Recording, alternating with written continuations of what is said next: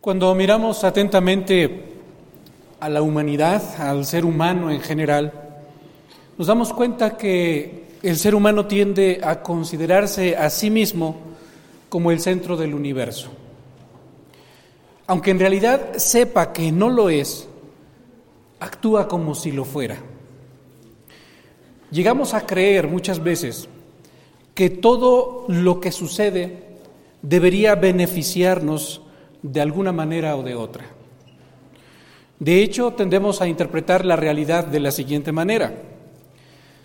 Si sucede algo que me beneficia, entonces a eso le llamo algo bueno. Si sucede algo que, que me perjudica de alguna manera, entonces considero que eso es malo. Sin embargo, cuando nos vamos a la palabra de Dios, encontramos que ella nos lleva a mirar mucho más allá de nuestras propias circunstancias y nos exhorta a mirarnos a nosotros mismos a través de una perspectiva muy, pero muy diferente.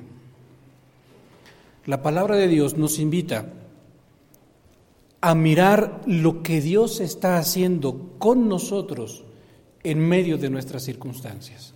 No únicamente nuestras circunstancias, sino qué es lo que Dios está haciendo allí no nos lleva a ignorar nuestra realidad, sino a reinterpretarla desde una perspectiva divina. Pero la pregunta sería, ¿por qué? ¿Por qué piensa usted que Dios quiere que nosotros nos veamos a nosotros mismos a través de sus ojos, a través de su mirada? Lo que podemos afirmar, hermanos, es que porque solo con esta nueva visión podemos vivir realmente para su gloria, independientemente de cuáles sean nuestras circunstancias. En el pasaje que analizamos hoy, Santiago capítulo 1, vamos a meditar especialmente en los versículos 9 y 10, dice de la siguiente manera, el hermano que es de humilde condición, gloríese en su exaltación, pero el que es rico, en su humillación, porque Él pasará como la flor de la hierba. En este pasaje encontramos que Santiago menciona a dos diferentes tipos de persona. Uno que tiene muy pocos recursos y otro que tiene muchísimos recursos. Esas son sus circunstancias. Pero como notamos, el apóstol no se detiene en tratar de explicar cómo es que cada uno de ellos ha llegado a donde está. Más bien se enfoca en cuál debería ser su actitud ante su realidad actual. ¿Por qué es eso importante para nosotros? ¿Por qué, ¿Por qué no solamente lo notamos, sino también lo destacamos?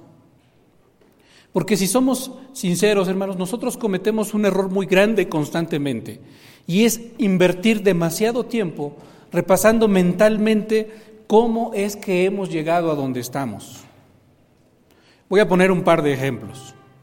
Muchas veces el que tiene pocos recursos piensa en todos los errores que ha cometido, piensa en las oportunidades que dejó escapar, Piensa en las malas decisiones que ha tomado o a veces piensa en lo injusta que ha sido la vida al haberle permitido nacer en un hogar pobre o en medio de una comunidad carente de oportunidades. La mente se la pasa meditando, pensando, pensando constantemente en eso.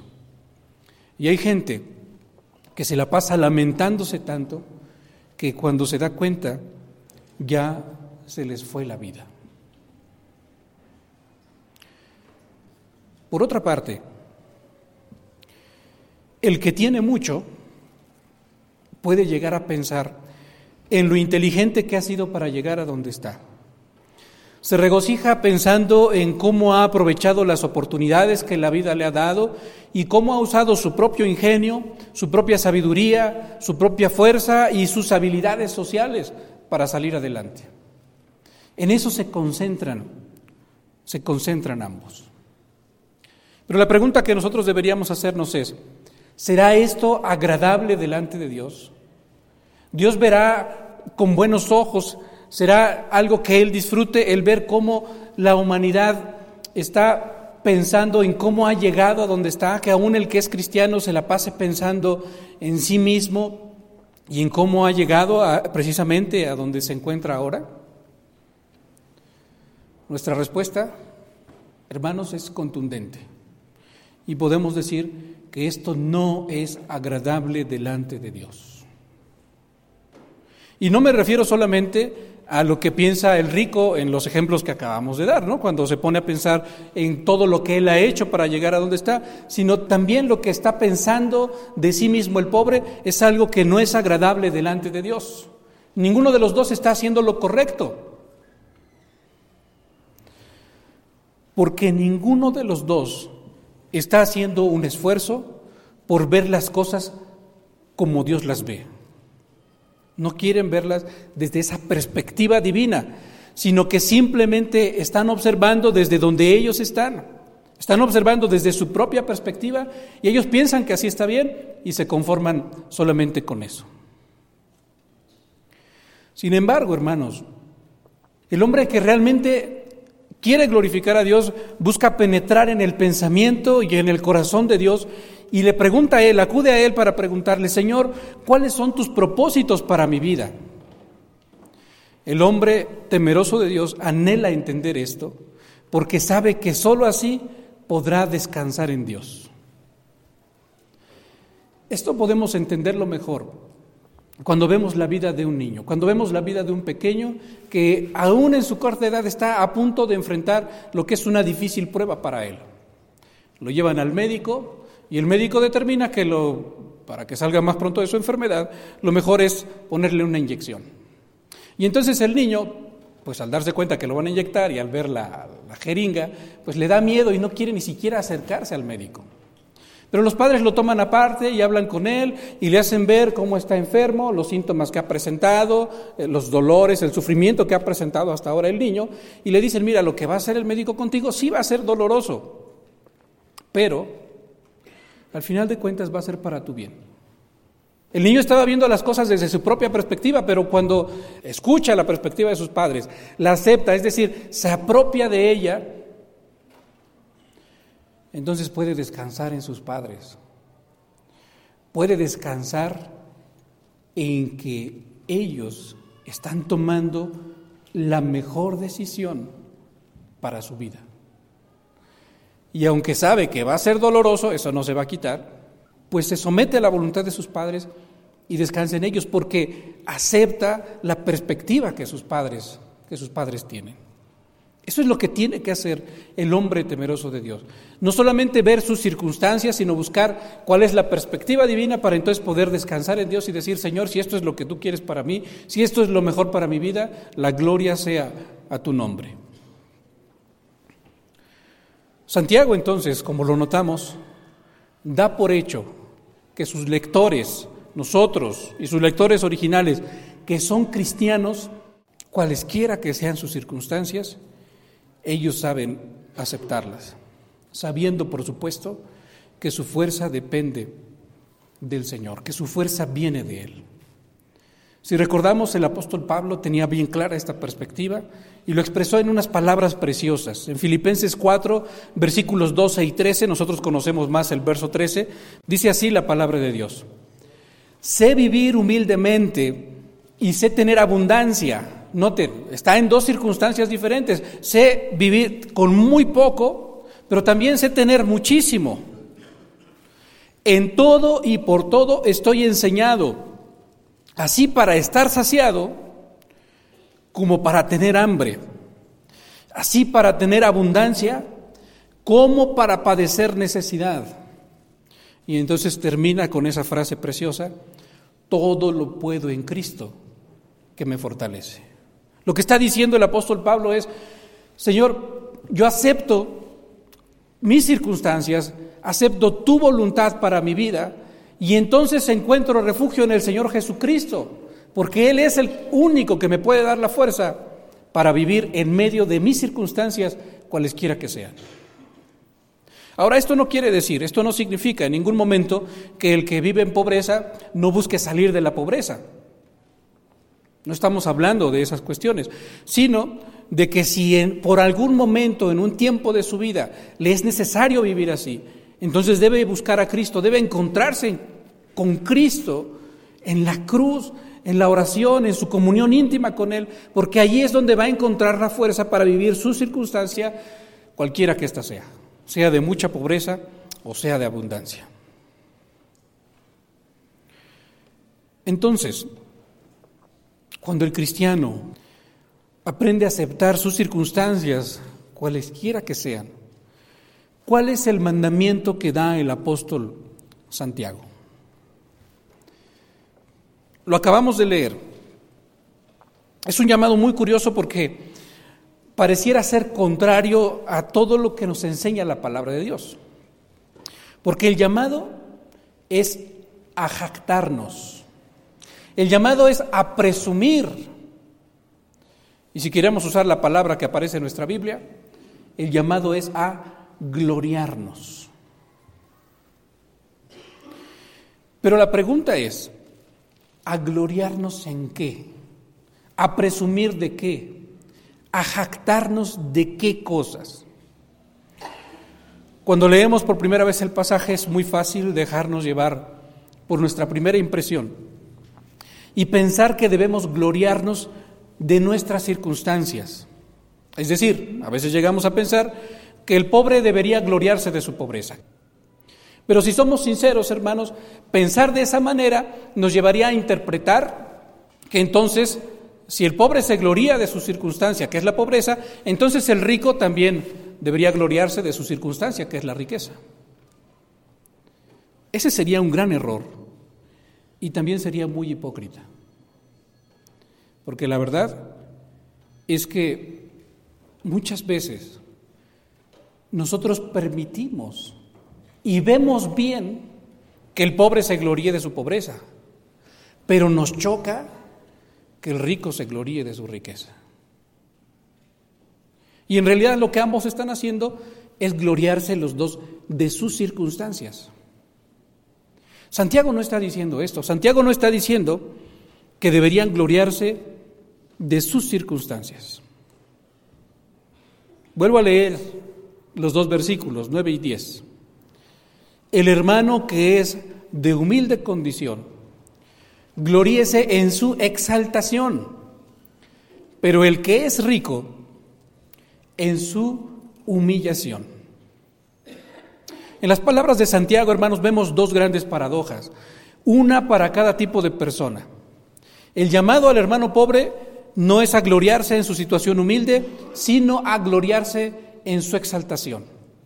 Él se siente que no tiene nada, está, se siente humillado, siente que no vale nada. Pero Santiago no dice, tú deberías gloriarte en esto, sino gloriarte en lo contrario, gloriarte en tu exaltación. Y al otro hermano, que tiene mucho, que es rico, que por, decirlo así se siente por sobre todas las cosas porque no necesita nada ni necesita de nadie, Santiago no le está diciendo, deberías gloriarte en esta situación, no deberías gloriarte en esta tu circunstancia, sino deberías gloriarte en tu humillación. ¿Qué está pasando aquí? ¿Por qué Santiago nos está hablando de estas cosas y nos está mostrando que sí deberíamos gloriarnos de algo, pero no de nuestra realidad que nosotros vemos, que nosotros percibimos, sino de una realidad contraria? Bueno, lo que Santiago nos está dejando ver aquí, lo que Dios en su misericordia a través de este hombre nos está enseñando, es su obra en medio de las circunstancias del hombre. Lo que Dios quiere hacer en medio de lo que estamos viviendo. Si queremos expresarlo mejor, diríamos que lo que Santiago quiere mostrarnos, lo que Dios quiere enseñarnos, es lo que hay detrás de la aparente realidad del hombre. Yo prefiero usar esta expresión, hermanos, porque lo que nos muestra es que mientras nosotros vemos que algo está sucediendo en nuestra vida, en realidad, delante de Dios, nuestro estado es completamente diferente. Cuando yo me siento humillado, que no valgo nada porque no tengo nada, mi estado delante de Dios es de exaltación. Y cuando el rico se siente mucho porque lo tiene todo, su estado delante de Dios es un estado de humillación. Lo que podríamos decir con esto, hermanos, es que esta es nuestra realidad espiritual. Existiría entonces, si quisiéramos verlo así, dos tipos de realidades. Nuestra realidad aparente, lo que nosotros alcanzamos a ver, lo que nosotros alcanzamos a percibir, pero nuestra realidad espiritual, que es muy diferente y como lo está dejando aquí ver Santiago, es a veces hasta contraria, completamente contraria a lo que nosotros alcanzamos a percibir. Lo precioso en la palabra de Dios es que la palabra de Dios se interpreta a sí misma y podemos conocer un poco más acerca de lo que Santiago está diciendo de cada uno de estos estados. Lo que Santiago quiere enseñar o quiere decir cuando dice que, que el pobre debería gloriarse en su exaltación y que el rico debería gloriarse en su humillación. Más adelante en esta carta lo vamos a ver y les voy a invitar por favor a que me acompañen a Santiago capítulo 2, versículo 5. Dice de la siguiente manera, preste mucha atención. Hermanos míos amados, oíd, no ha elegido Dios a los pobres de este mundo para que sean ricos en fe y herederos del reino que ha prometido a los que le aman. Lo está haciendo a manera de pregunta, pero le está pidiendo a los hermanos, presten mucha atención lanza esta pregunta, cuya respuesta, como es una pregunta retórica, la respuesta a esta pregunta es sí. Dios ha elegido a los pobres de este mundo para que sean ricos en fe y herederos del reino que ha prometido a los que le aman. Esa es la razón, esa es la realidad espiritual del que se considera a sí mismo pobre, que se siente humillado porque no tiene nada. Su realidad delante de Dios es de riqueza porque, como está diciendo aquí Santiago, Dios los ha escogido a ellos, a los pobres de este mundo, para que tengan riqueza, para que tengan riqueza, pero una riqueza diferente, no una riqueza material, sino una riqueza de fe, y para que así hereden el reino que Él ha prometido a los que le aman. Lo que alcanzamos a ver aquí, hermanos, es que aunque Dios ha elegido a los pobres de este mundo para que sean ricos en fe y para que sean herederos del reino, no podemos decir que la pobreza sea un pase automático al cielo. No podemos decir que solo por el hecho de ser pobre, entonces uno ya tiene acceso directo al reino de los cielos. Muchos han interpretado así este pasaje y otros de los evangelios, pero no es eso lo que Santiago está diciendo. Lo que Santiago está diciendo es, Dios escogió a los pobres de este mundo, pero para que ellos sean ricos en fe, es decir, para que ellos vayan y pongan su fe en el Señor Jesucristo y así hereden el reino de los cielos. Esto es muy importante y muy profundo. Porque lo que Santiago parece estar diciendo es, quizá Dios esté queriendo utilizar el estado material del pobre, esa ausencia de bienes, esa ausencia de riqueza, para que entonces él no tenga nada en lo que pueda confiar, para que no tenga nada en sí mismo de lo que pudiera echar mano, sino que se viera de alguna manera forzado a ir al Señor en busca de refugio, en busca de esperanza y encontrar en Él todo lo que necesita y entonces así sea rico en fe y pueda heredar el reino de los cielos. Eso es lo que parece estar diciendo Santiago. Pero sabemos que no sucede esto con todos los pobres. Algunos pobres se hunden en su miseria, en su pobreza, en su conmiseración y tienen un corazón tan orgulloso que jamás buscan la ayuda del Señor, la dependencia de Él, jamás buscan satisfacer lo que su alma necesita, su corazón en Él. Santiago está hablando a pobres, pero pobres que son cristianos, que han puesto su fe en el Señor Jesucristo y que han encontrado en Él todo lo que necesitan. Por eso es que Santiago les escribe así, les dice, pues entonces ustedes no deberían eh, gloriarse de su humillación, ni, ni deberían sentirse menos por esa carencia de bienes que tienen, porque al final de cuentas ustedes son ricos porque han sido escogidos por Dios y porque de alguna manera u otra esta pobreza quizá haya sido usada por Dios para llevarles al Señor, al Señor Jesucristo. Pero este es su estado espiritual delante de Dios. Ustedes no son pobres, ustedes son ricos. Después va a hablar a los ricos. Y para eso les invito a que me acompañen en la misma carta, al capítulo 5 y a los versículos 1 al 6.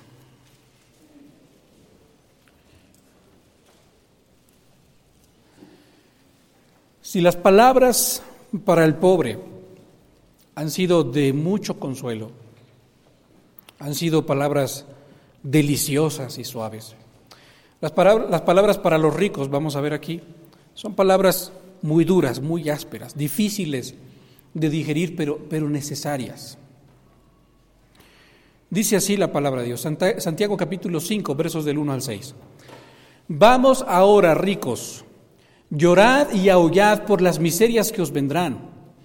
Vuestras riquezas están podridas y vuestras ropas están comidas de polilla. Vuestro oro y plata están enmuecidos, y su moho testificará contra vosotros, y devorará del todo vuestras carnes como fuego. Habéis acumulado tesoros para los días postreros. He aquí, clama el jornal de los obreros que han cosechado vuestras tierras, el cual por engaño no les ha sido pagado por vosotros. Y los clamores de los que habían cegado han entrado en los oídos del Señor de los ejércitos. Habéis vivido en deleites sobre la tierra y sido disolutos.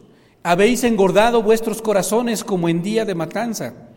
Habéis condenado y dado muerte al justo. Y él no os hace resistencia. ¿Por qué es que Santiago habla palabras tan duras para los ricos? porque a los ricos a quienes escribe Santiago no son cristianos.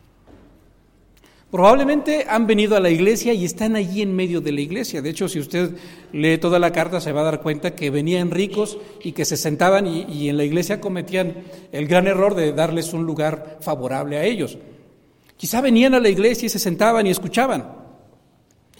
No son cristianos, no han entregado su vida al Señor Jesucristo y por eso estas palabras son tan duras para ellos. Ellos no han puesto su fe en el Señor, como lo notamos en lo que Santiago les escribe. ¿Saben qué han puesto ellos su fe y toda su confianza?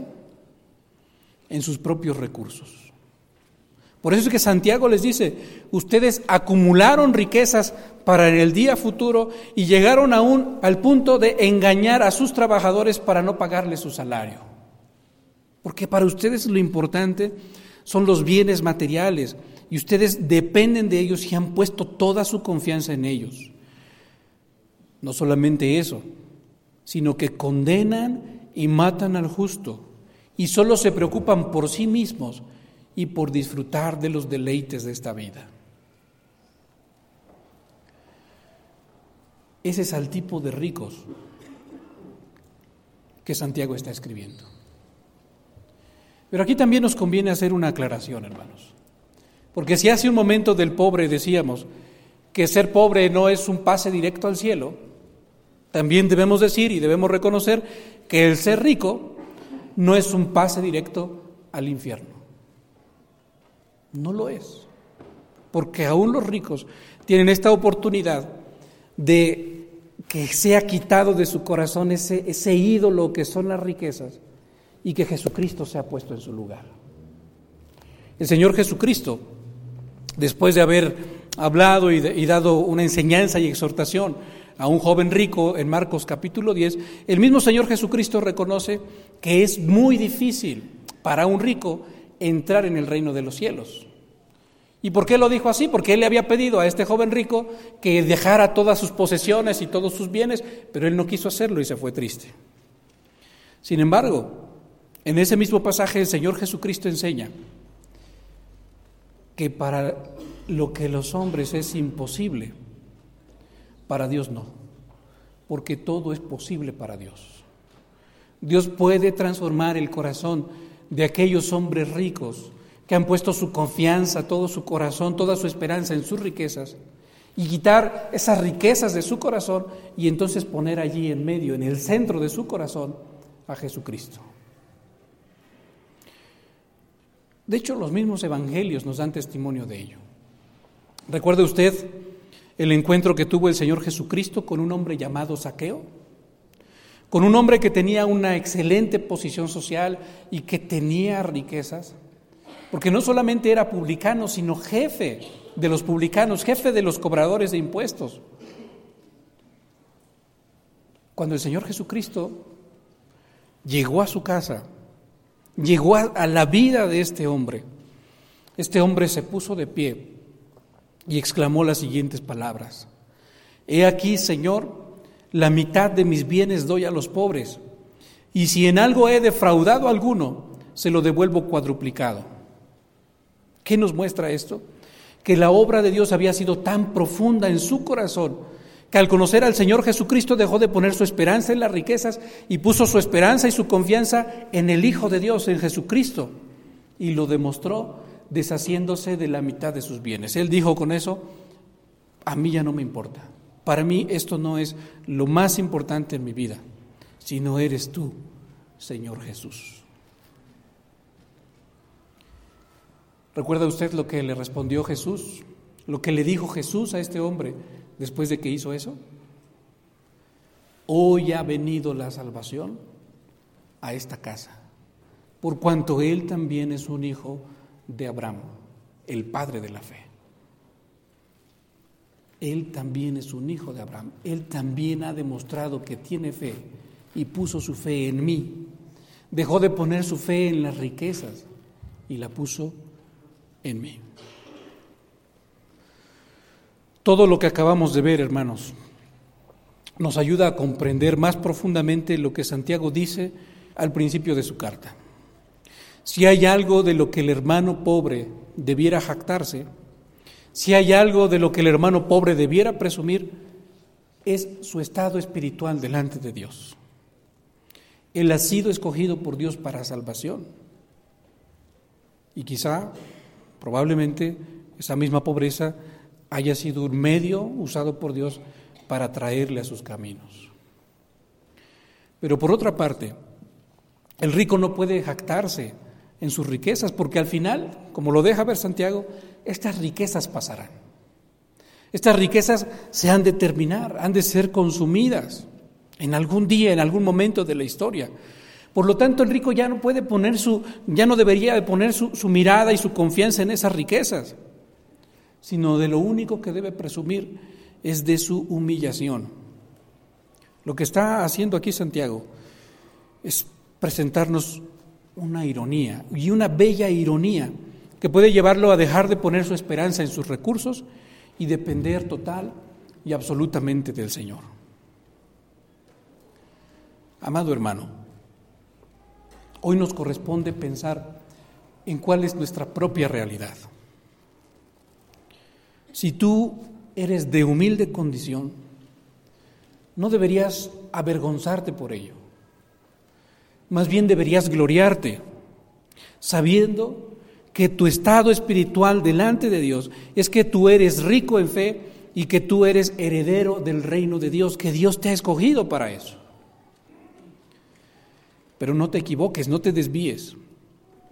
Tú debes seguir viniendo al Señor todos los días de tu vida y depender de Él en todas las cosas. Así como lo hiciste al principio, Tienes que seguirlo haciendo durante toda, toda tu vida. Pero por otra parte, hermano, si Dios te ha permitido tener muchos recursos, Tú debes ser muy cuidadoso y no poner tu confianza en ellos. Siempre debes tener presente que esas cosas van a desaparecer. Cada día de tu vida tú debes estar meditando que lo que tienes en tus manos es efímero, que pasará y que como lo dice Santiago, tú también pasarás como la flor de la hierba. Tú tienes que venir al Señor y poner toda tu confianza en Él, ya no más en ti mismo. Al final de cuentas, hermanos, todos los que estamos aquí debemos recordar una cosa, una sola cosa. Todos lo necesitamos a Él y Él es lo único que necesitamos. Oremos, hermanos. Señor eterno, muchas gracias por tu palabra que es preciosa, Señor a través de la cual, Señor, abres nuestros ojos y nos muestras que aunque nosotros podamos ver algo en nuestro estado actual, al final de cuentas es solamente lo que nosotros alcanzamos a ver. Lo que tú ves es mucho más rico y mucho más precioso, Señor. Si alguno de nosotros nos hemos considerado pobres en este mundo, en esta vida, tú nos dejas ver, Señor, que delante de ti somos ricos ricos en fe y que somos herederos de tu reino. Señor, que, nuestra mirada esté puesta en eso solamente, Señor, en ti. También, Señor, tu palabra nos muestra que aquellos a quienes les has dado muchos recursos en esta vida, en este mundo, tú les haces ver, Señor, su miseria que si ellos no vienen a ti y ponen su esperanza en tu Hijo Jesucristo, entonces ellos están siendo humillados, Señor. Pero si todos, Señor, tanto pobres como ricos, venimos a ti, nos humillamos delante de ti, te buscamos de todo nuestro corazón, dependemos no de nuestras propias fuerzas, Señor, sino de lo que tú has hecho en tu Hijo Jesucristo por cada uno de nosotros, Señor entonces podremos estar completamente llenos y satisfechos, sabiendo, Señor, que tu obra es perfecta y que tú eres el único que puede llenar los vacíos más profundos de nuestro corazón. Señor, que esto jamás, jamás lo olvidemos. Te lo suplicamos en Cristo Jesús nuestro Salvador. Amén.